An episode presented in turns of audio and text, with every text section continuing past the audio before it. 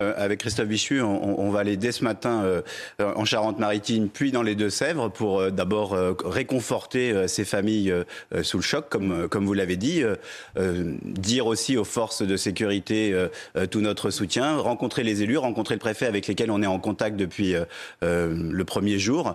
C'est compliqué parce que ces, habitations sont inhabitables. Hein. Les pompiers font un classement noir, rouge, et aujourd'hui, on a près de 200 personnes à reloger. Ils sont dans des situations dans les familles, ils sont hébergés, mais on sait que ça ne pourra pas durer. Donc c'est, Parce que c'est du long terme, on parle là de. Oui, sur les, sur les, les maisons classées noires, euh, on n'est pas certain qu'elles puissent être réparées, consolidées. Donc il faut travailler sur du long terme, des, de l'hébergement provisoire. C'est le travail que le préfet mène avec les élus locaux depuis le premier jour, mais euh, c'est important euh, que le gouvernement aille sur place, fasse preuve de solidarité et travaille techniquement aux côtés des préfets à, des solutions. Les maisons anciennes ont moins bien résisté que les maisons récentes. il y a des normes parasismiques qui sont obligatoires depuis 10 ans. Ça a vraiment aidé dans ce cas-là?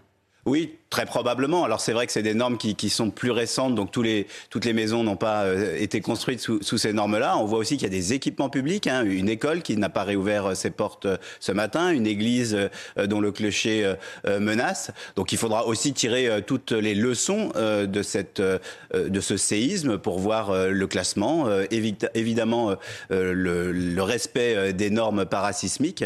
Mais là, en l'occurrence aujourd'hui, c'est d'être aux côtés des victimes, déclencher les fonds euh, d'aide nécessaires. Le ministre de l'Intérieur a dit que l'état de catastrophe naturelle euh, sera déclenché le plus rapidement pour que le travail des assurances et des premiers remboursements, voire d'avance, puisse se faire. Vous êtes ministre délégué au logement. Vous avez alerté sur un risque de bombe sociale concernant la situation du marché immobilier qui est particulièrement tendu.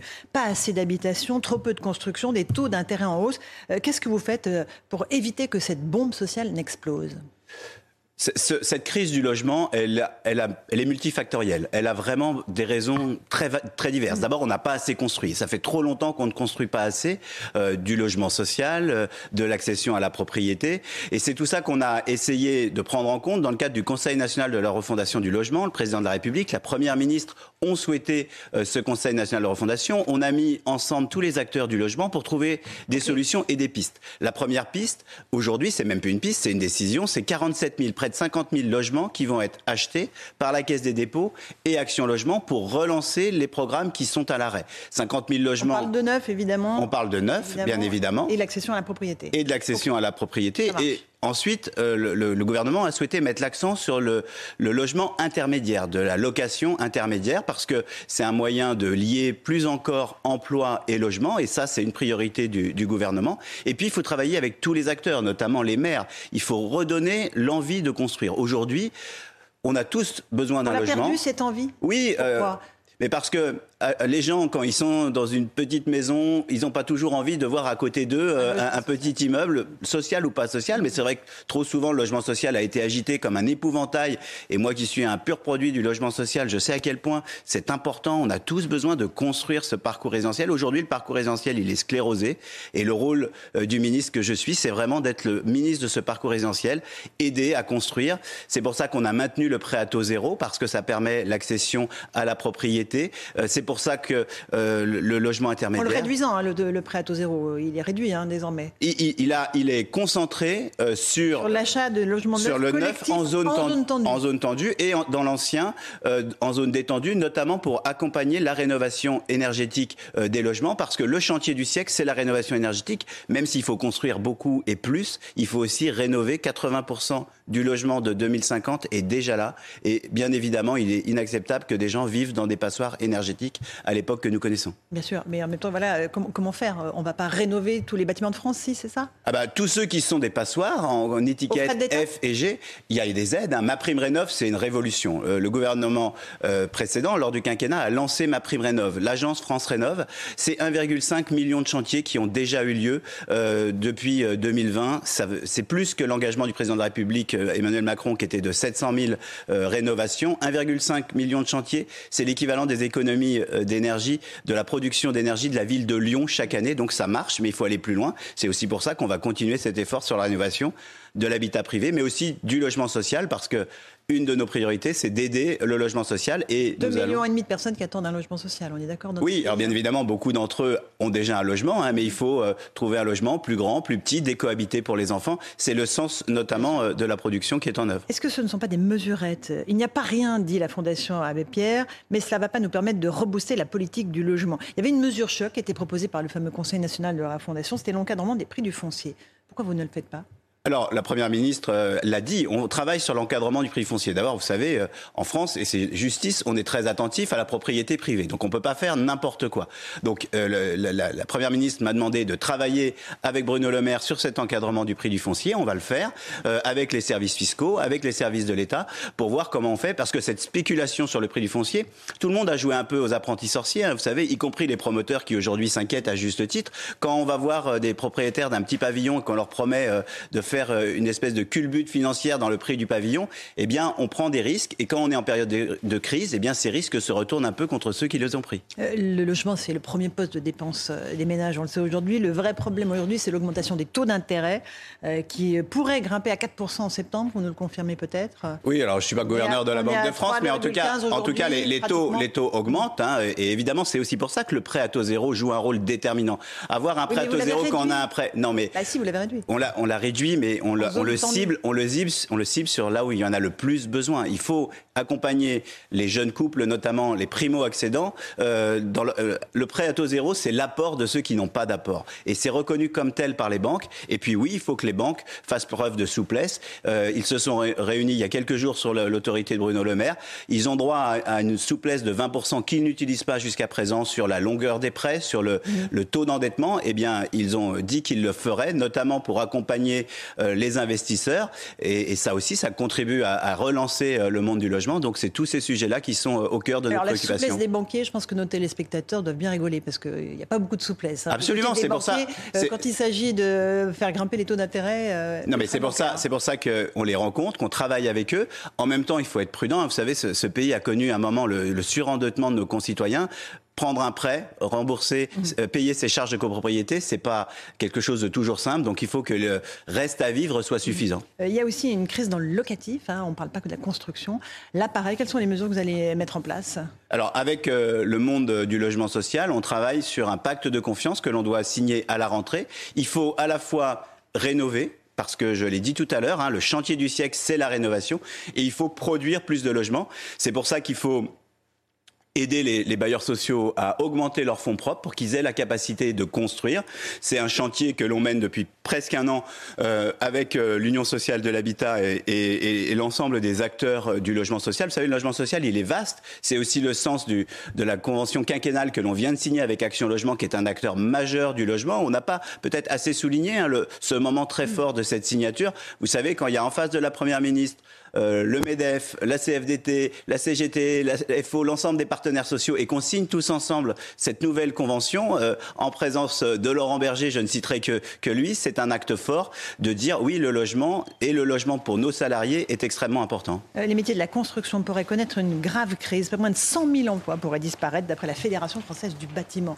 À l'époque, on disait quand le bâtiment va, tout va. Là, il n'y a rien qui va en fait. Mais le quand le bâtiment va, tout va, oui. Mais c'est pour ça que la mesure dont je parlais tout à l'heure d'achat de, 47 000 logements va largement contribuer à régler cette situation. 47 000 logements 47 000... régler la question Non, 47 000 logements achetés, ça veut dire qu'on en construira plus du double. Hum. Et, puis, la rénovation. Les acteurs du bâtiment, ils font, oui, du logement neuf, ils construisent, c'est du, premier, du, second, du premier et du second œuvre, du gros œuvre et du second œuvre. Mais la rénovation, c'est un chantier majeur dans lequel le gouvernement souhaite investir de manière extrêmement importante. Il faut, il y a plusieurs milliards d'euros qui ont déjà été mis sur ma prime rénov. On va continuer, on va simplifier pour euh, que les Français ne vivent pas dans des passoires thermiques. On va parler des meublés de tourisme. On pense euh, à des plateformes comme Airbnb ou encore à Britel. 86 euh, millions de nuitées ont été réservées en 2022 sur ces deux plateformes, ce qui est absolument gigantesque. Est-ce qu'il faut réguler Est-ce qu'il faut réguler dans les zones, encore une fois, tendues? Qu'est-ce que vous comptez faire sur ce secteur? Alors d'abord, en, France, la régulation euh, des meublés touristiques est une des régulations les plus importantes en Europe. Il faut continuer avec la numérotation, la surveillance, etc. Oui, il y a un sujet euh, de fiscalité. Aujourd'hui, il y a une disparité de la fiscalité entre meublés touristiques, meublés classiques, location longue durée. là aussi, il faut qu'on harmonise cette fiscalité pour qu'il n'y ait pas de disparité. C'est le sens d'une loi qui va passer à la rentrée, qui a été portée par la députée Anaïg Lemeur, qui, est, une députée de, de Bretagne, qui connaît cette tension parce que là où il y a trop de meublés touristiques, les, les gens du coin n'arrivent pas à se loger, donc on ne peut pas rester dans cette situation. Donc il y a ce chantier qui est sur la table avec lequel on, on, on travaille sur la fiscalité, euh, la, la, le gouvernement a décidé et les députés dans la nouvelle loi, la dernière loi de finances, de permettre aux, villes de mieux taxer, de plus taxer euh, les résidences secondaires. En taxant plus les résidences secondaires, on a cette capacité de encore mieux réguler euh, le meublé touristique et les maires ont le pouvoir de le faire ou de ne pas le faire parce que être une ville touristique, c'est aussi parfois un atout, donc il ne faut pas jeter, comme on dit, le bébé avec l'eau du bain. La taxe de séjour hein, pour les et, et, il y a la, taxe de séjour. Il y a quelques jours, il y a eu des mesures sur la ruralité. Un certain nombre de maires de la ruralité apprécient de recevoir à juste titre cette taxe de séjour parce qu'on ne peut pas accueillir euh, des touristes sans recevoir cette taxe de séjour qui permet à quelques villes de, de vivre mieux et c'est justice. Olivier Dussopt, le ministre du Travail, estime que dans certains métiers, la France ne fonctionnerait pas sans immigration. Il a évoqué la restauration, l'hôtellerie. On pense aussi au bâtiment, évidemment, qui est dans le top 3 des métiers en tension, euh, avec un, vrai manque d'ouvriers qualifiés. Aujourd'hui, selon les chiffres de la DARES de 2021, presque 25% euh, des ouvriers qualifiés sont euh, des étrangers, 27% des ouvriers non qualifiés. Est-ce que vous dites, vous aussi, le bâtiment ne fonctionnerait pas en France sans les immigrés? Mais, mais euh, oui, c'est une certitude, on le sait le tous. Il y a un certain nombre de métiers dans lesquels euh, la force de travail apportée par l'immigration permet euh, aux, restaurants de tourner, à un certain nombre d'immeubles de, de, sortir de terre. Donc il faut, là où il y a des gens qui sont en situation ni expulsable ni régularisable, qu'on sorte de cette Donc, forme. Il faut les régulariser? Il faut travailler sur les métiers en tension, c'est une certitude. Vous savez, euh, euh, je ne vais pas redire ce que d'autres ont dit avant moi, la France ne peut pas accueillir toute la misère du monde, mais en même temps, on a besoin de force de travail. Moi, je suis un pur produit de, de l'immigration, euh, comme beaucoup de, de, de Français. Euh, donc, à un moment euh, dans l'histoire, on a besoin d'accueillir, mais on a aussi besoin de réguler. Je m'occupe de l'hébergement d'urgence. Quand chaque soir, on a plus de 200 000 personnes hébergées dans l'hébergement d'urgence, et c'est un effort extrêmement important et extrêmement louable, c'est l'honneur de la France de le faire, mais en même temps, si on ne peut pas permettre à ces gens de s'inscrire euh, dans un parcours vers le logement, eh bien, c'est un échec. Donc, ceux qui peuvent rester doivent être accompagnés pour rester dans les meilleures conditions possibles. Ceux qui ne le peuvent pas parce qu'ils n'ont pas le droit d'y rester, eh bien, il faut trouver des solutions. Un dernier mot concernant le remaniement ministériel. On en parle beaucoup. Euh, la fumée blanche n'est pas encore à l'horizon. Est-ce que vous êtes candidat pour rester à votre poste ou pas? Moi, je suis candidat pour continuer à travailler. Aujourd'hui, euh, tous les ministres sont au travail. Le logement, la politique de la ville, c'est mon quotidien, presque jour et nuit, euh, week-end et, et, et, et semaine. Mais si le, le président, c'est sa prérogative, pense euh, que je fais mon travail comme les autres membres du gouvernement, il choisira euh, de me conforter ou de, pas de me conforter. Moi, je crois que le gouvernement, il est au travail et c'est notre responsabilité de l'être. C'est le cas d'Elisabeth Borne, elle est au travail, elle a démontré sa capacité bien, à résister. Bien, bien évidemment, euh, no, notre première ministre Elisabeth Borne accompagne le, le, gouvernement, met en œuvre des mesures. Je vous parlais de la signature d'Action Logement dans les champs qui me concernent. La transition écologique et le défi du siècle, c'est elle qui en assure la, la planification et puis euh, elle est euh, euh, la chef de, de, ce gouvernement qui est au travail. Et donc elle doit rester c'est pas à moi d'en juger, c'est le président de la République qui, qui, qui Un fait dernier ses mot, choix. Richard que je vois que vous avez du mal à me répondre. Ancien président non, de l'Assemblée nationale, proche d'Emmanuel Macron, appelle à modifier la Constitution pour autoriser un troisième mandat présidentiel. Vous dites Monco? Moi, moi je, la Constitution, c'est vraiment voilà. pas des prérogatives. Moi, je, je, je pense que le président de la République, euh, le président avis de la République fait bien son travail. Euh, il y a besoin euh, de réfléchir à qui lui succédera, euh, bien évidemment. Mmh. Et, et, et j'ai des choix. Si je suis venu euh, dans ce gouvernement, c'est parce que le président de la République me l'a demandé, parce que je l'ai rencontré dans mon action, notamment sur les questions de politique de la ville, et que j'ai apprécié la manière dont il regarde les quartiers populaires, et que je l'apprécie encore. Donc un troisième mandat. Mais aujourd'hui, la Constitution ne, ne le permet, permet pas, pas, donc la question ne se pose pas. Merci d'être venu, Olivier Klein, dans la matinale Merci. de CNews. À vous, euh, Romain Desarmes, pour la suite.